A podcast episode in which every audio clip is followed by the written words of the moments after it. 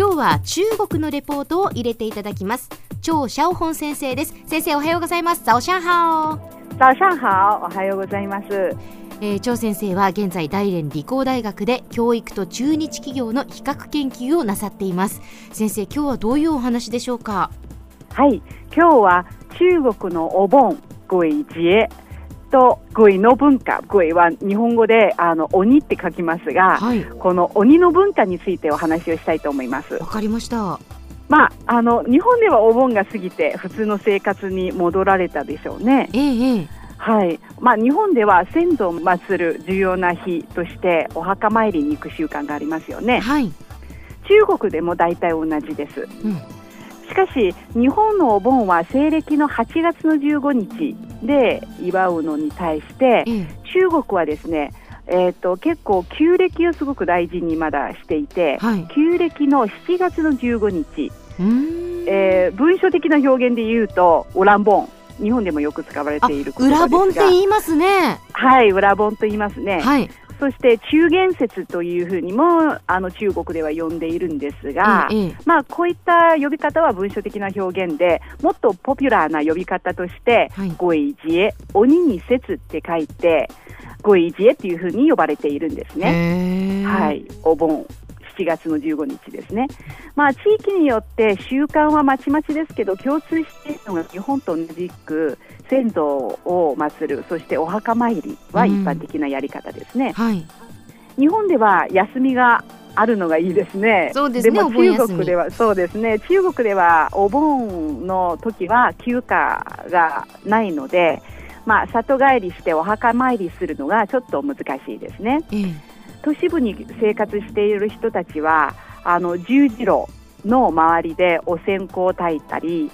紙で作ったお金を燃やしたりする習慣があるんですね。自分の家の先祖に差し上げるつもりで燃やす部分もあれば家のない亡霊にも少し燃やしたりするんですね。そういった形でやっています。まあ、どうして十字路であの焼くかと言いますと十字路はえー、四方八方に通じるということで、まあ、一番早く天国に届くっていうふうに信じられているんですね。なるほどただですね、こういったやり方は、まあ、火事が起きる可能性が高いので、禁止されているんですね。はい。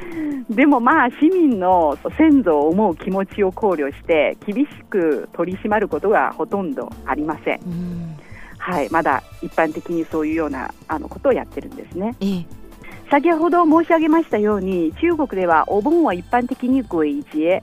鬼の節、え ごいじえというふうに呼んだ方が誤解生じないのでごいじえというふうに呼ばせていただきます、ね、はい、かりました。でも、鬼の節っていうとなんかこう日本では節分って思ってしまうんですが、そうですよね。ねあの日本では鬼はあの頭に角がある妖怪を指し指しますよね。ねはい、はい、赤鬼青鬼。されてしまうんですが、えー、そうですね。でも中国ではですね、鬼というのは死死後霊。死霊あるいは死者のあの魂のことを指していて、えー、日本でいう幽霊の方がニュアンス的には一番近いんではないかというふうに思いますね。すねはい。声っていうのが日本でいう幽霊のことですね。で日本語ではあの奇跡に入る。うんという言い方がありますよね。あの鬼のに入籍の席と書いて入籍ですね、えー、その場合の語彙はまさに中国で使うあの幽霊語彙の意味ではないかというふうに思いますね。まあ、旧暦の7月15日のご異例の日はそもそも閻魔大王が冥界の門を開けて、はい、で冥土のご異の幽霊幽霊の魂がこの世に出てくるっていう伝説があるんですね。このこの日は幽霊たちがお休みで私たち生活している世界に来ることができるっていうふうになっているんですね。なので、ちょっと怖いでしょ？あの夜遅く外で歩いたりするのがちょっとやめて早めに帰宅した方がいいっていうふうに言われているんですね。なるほどなるほど。あのよく日本でもやっぱりお盆のですねその最後の日、はい、8月15日には地獄の蓋が開くのでという なので、えー、近づ海には近づかないようにとかねそういうことを言ったりもするんですよね。ねはい、うん、いろいろ危ないことをやめた方がいいですね、えー、避けた方がいいですね。えーはい、まあ中国ではあの語彙はあの世の存在っていう風な意味で、まあ、少し怖いんですけどでも誰でもですね亡くなった後にそうなるわけなので、うん、まあ、悪者っていう感じではなくどっちかというと親近感がある存在でもありますね。で中国人のその鬼鬼に対するイメージっていうのが中国では誰でも知っていると言っていいほどの秦の時代の作家保証令プソンリンという人がいるんですが、ええ、彼の有名な怪談小説集「良妻詩意」っていうのがあるんですけど「はい、あの聊斋志異」っていう、えー、小説集ですね。その小説にかなり影響されているんですね。で小説の中にではですねあの数々の見た目の怖い女性の指令は登場するんですがでも彼女たちはほぼ不幸な運命の持ち主で、うん生きていた時はかなり美しくてそして優しい人ばかりでした。あそうなんです、ね、そういったイメージがあるんですね、えー、実はですね中国人も夏となるとホラー映画が大好きですね。で中国であのホラー映画の一番の生産地は香港です。でもそうした中でですね日本の映画が一番人気ですね。中国の中でも。はいリンゴとかジオンとかを中国でも大好評ですね。あそうなんですね。心に残る怖さがあるっていうふうによく言われているんですね。私を見るのが怖くてとても見れないんですけど、はい、私も苦手です。まあですよね、ちょっと怖いです。しかもですね、中国人が好きなあのそのホラー映画の見方っていうのが、うん、あの昼間の映画館っていうより、うん、夜ですね、自分の家でこう静かに見るっていうのが好きらしいですね。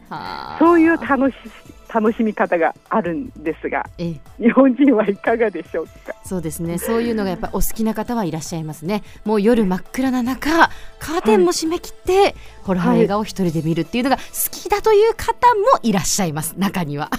ますます怖くなりますね。ですね。はい、はい、では先生今日のまとめをお願いします。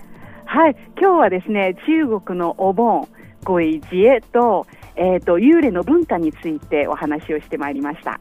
えー、今日は中国のレポート張シャオホン先生でした。先生ありがとうございました。シェイシェイ。再见。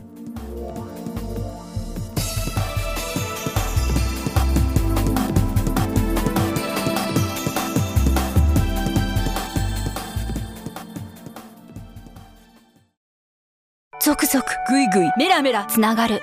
ゾワゾワハラハラメキメキつながるズキズキ。モワモワホカホカつながる。キリキリ。ザワザワキュンキュン。ガンガン。ワクワク。ウズウズドキドキ。ルンルンバクバク。